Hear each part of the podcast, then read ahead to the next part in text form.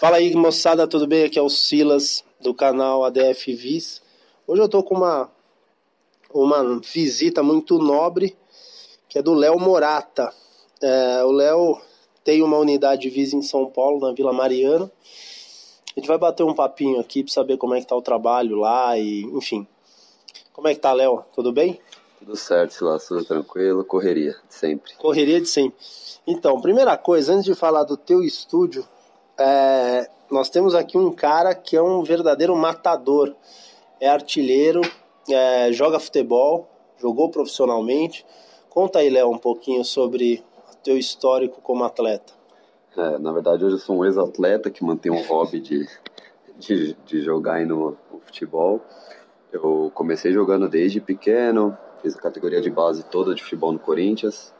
Joguei na Holanda, no time da segunda divisão do futebol holandês. Joguei na Espanha um semestre também. E foi todo o meu passado de, de atleta que hoje eu mantenho jogando no time de futsal do Corinthians. Excelente. E não é corintiano, que eu tô sabendo. Então a piada é pronta, porque faz gol e aí vive aquela, aquela loucura. Muito show. Diz uma coisa. É, aí isso te motivou a fazer educação física, enfim.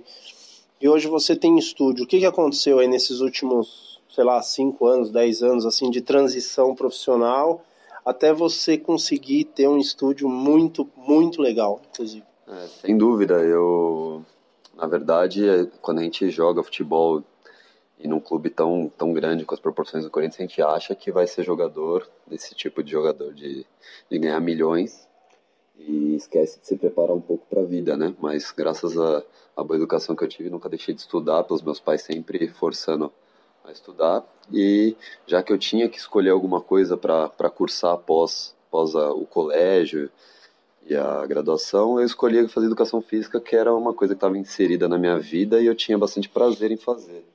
Então foi meio que uma continuação para eu não deixar de estudar.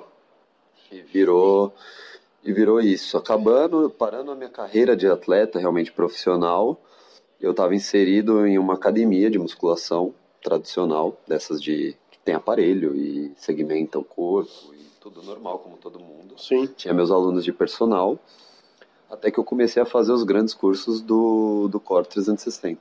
Uhum. E em um curso de levantamento olímpico, eu encontrei o André, que era goleiro, até goleiro até hoje do Juventus. Sei quem que é. Goleiro do amigão do Sandro Sargentin. Sim. E me falou do Arte da Força, que eu não tinha ouvido falar ainda, isso há, há longos anos atrás aí e disse que a gente conseguia fazer um treino com o querobel com uma ferramenta a gente conseguiria trabalhar o corpo inteiro com uma ferramenta. E que eu deveria procurar para conhecer mais. Foi quando eu comecei a fazer o primeiro módulo de querobel do, do módulo de querobel básico na época. Na época do faz uns quatro ah, uns cinco, cinco anos. cinco anos pelo menos. Cara o André é André né? André o André, por conta do Sandro, quando o Sandro lançou o livro Treinamento Funcional no futebol. no futebol, eu lembro que ele me ligou e falou, cara, eu preciso dar, eu vou ter, eu vou colocar a parte de Querobel no livro, só que eu preciso que você vá lá no centro de treinamento do, do, do, do do Corinthians, lá Corinthians, em Itaquera. Eu, que é que onde, na época era o centro de treinamento, que hoje é onde é a arena. Exatamente. Eu, eu lembro que eu fiquei um dia andando na, na, na, na Radial Leste e não chegava por nada, cara. eu nunca tinha ido lá onde era o centro de treinamento do Corinthians. E aí eu conheci o André, porque eu, eu, dei uma olhada nos jogadores, eu falei, meu, preciso pegar um cara mais coordenado, porque ele precisa aprender o Querobel hoje para fazer as fotos e os vídeos, porque o livro também tem um DVD, eu, eu, eu tenho o livro, Sim. o DVD, eu, eu me recordo muito, porque eu convivi naqueles campos lá, mas então eu bato Você sabe eu bem, né? ali. E aí eu ensinei o Querobel pro André, e como, porque ele era o goleiro do Corinthians, ele era o goleiro da... da... Hoje ele tá no Juventus. Ah, é? Que legal. Juventus da Moca. E aí ele, enfim, e o DVD ficou muito legal, o livro ficou bacana, e aí ele veio fazer os módulos. Depois disso, eu conheci, eu conheci como atleta. E aí você veio. E você, então, você, a, tua, tua origem, assim, origem da educação física é, é, é o mesmo caminho da maioria, né? Academia, musculação, o treinamento de força que você conhecia era baseado em isolamento muscular, enfim, era o, o geral da coisa, da área, né? O geral da área, mas era aquela coisa de trabalhar para é, para ter o ganha-pão, mas não ter aquela paixão pelo que está fazendo. Realmente é uma, era uma sucessão do que, eu, do que eu fazia, eu precisava achar uma profissão. Sim. E foi quando eu comecei a fazer os módulos e realmente me encantei pelo, por enxergar um benefício muito grande no, na nossa profissão, enxergar realmente um caminho. Depois do Querobel, qual o módulo que você fez? Fiz o integrado, eu não me recordo se Aí, na época era o integrado já o nome. Acho que sim. É, não sei, há cinco anos atrás, não sei. E aí veio um choque de realidade. É, realmente, porque o querobel, você sai de lá. É uma ferramenta, tem, né? Um... E tem que praticar para depois resolver Sim. passar em alguém. Então eu saí praticando bastante. Comprei, lembro que eu comprei dois querobels para mim no primeiro curso. E só que aí realmente aplicando e com uma outra visão foi depois do, do módulo de, do integrado. E aí a porrada assim intelectual diferente é quando você faz o Santiago, né? E o Santiago veio é, nos últimos tempos, eu acho que demorou um ou dois anos ainda depois desses cursos para ele entrar nos módulos. Sim, sim. E é uma coisa que eu acho que deixa muito mais claro muitas concepções que vocês já passavam, mas clareia com uma, com uma visão absurda de. Não, e aí você olha lá atrás, na época que você era atleta, e que muito atleta ainda treina em cima de, de máquina de musculação, fazendo os mesmos métodos do fisiculturismo, quer dizer, um delírio coletivo é, e aí hoje você olha o, até a maneira, a maneira que você trabalha, a maneira que você enxerga movimento, você olha e você fala, cara, por que, que eu não tive isso na preparação física? Porque talvez você tivesse ido, né? É engraçado, a gente pensa nessas coisas, né? Eu sempre tive uma característica de jogo que eu, e qualquer esporte hoje em dia a gente precisa ser rápido. Sim. E, e os treinos, eu lembro até hoje, chegava em pré-temporada, eram todos os dias correr 6 km. Era, era, uma coisa que a gente olha hoje e se fala, por quê? Por, por quê? quê? É a então, famosa pergunta, por quê? É, é, é, inacreditável como a coisa, e eu tô falando de 15 anos, 10 anos, é uma década apenas, sim, e a, a, sim, sim, a mudança.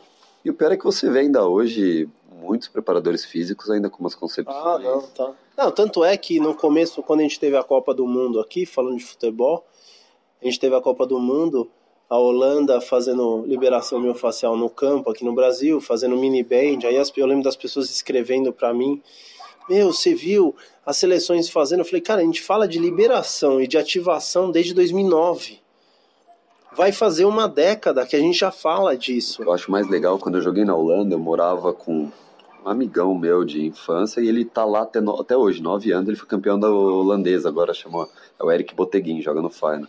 Ele me manda mensagem de lá, falando, pô Léo, tudo que você tem postado e que você faz, a gente faz muito no clube aqui. Eu vejo que é tudo que a gente. e que eu nunca tive nos clubes do Brasil. Eu vejo e que o cara segue... é performance lá, né? E isso que é interessante, fazendo a ponte pro teu estúdio agora, quer dizer, o pessoal acha que o, o, o, quando o pessoal vê a gente fazendo liberação, ou vê o cara, a gente apoiado na parede fazendo um movimento pro quadril, o cara acha que a gente só trabalha com ou reabilitação ou um tipo de prevenção que não tem nada a ver com, com performance. E o pessoal não entende isso, que a galera da performance, que é o que mais precisa, porque o jogador custa muito dinheiro pro clube, seja futebol, seja NBA, seja qualquer e o pessoal confunde isso, né? Acha que performance é o leg press pesado. Né? É tipo, carga, é. É carga. E associa de novo ao, ao negócio.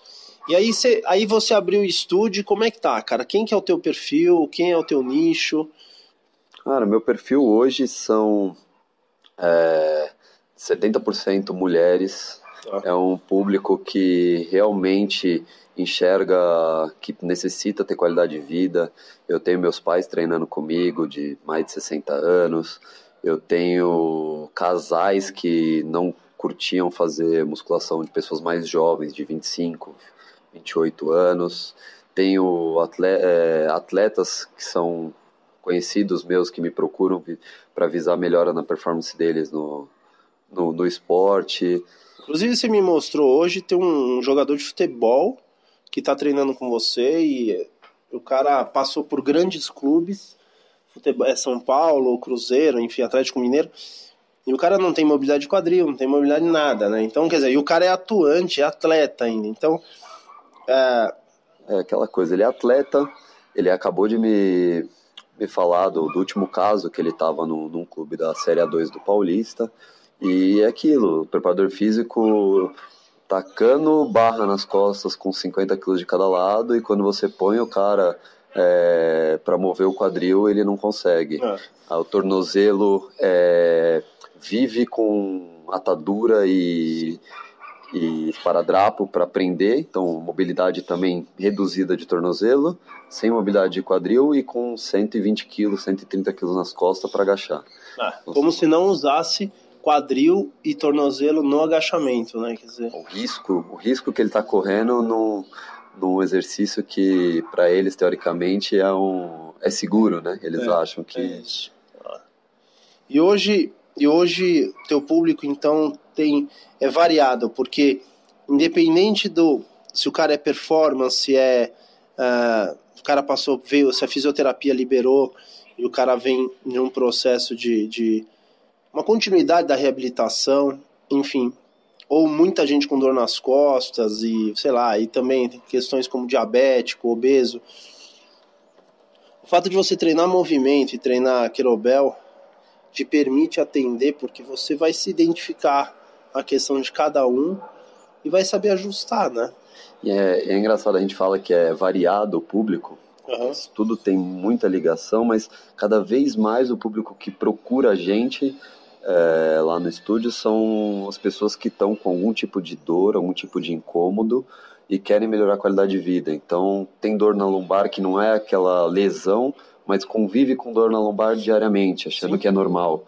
Dor na sola do pé, esse último mês eu tive dois, dois, dois clientes com facite plantar.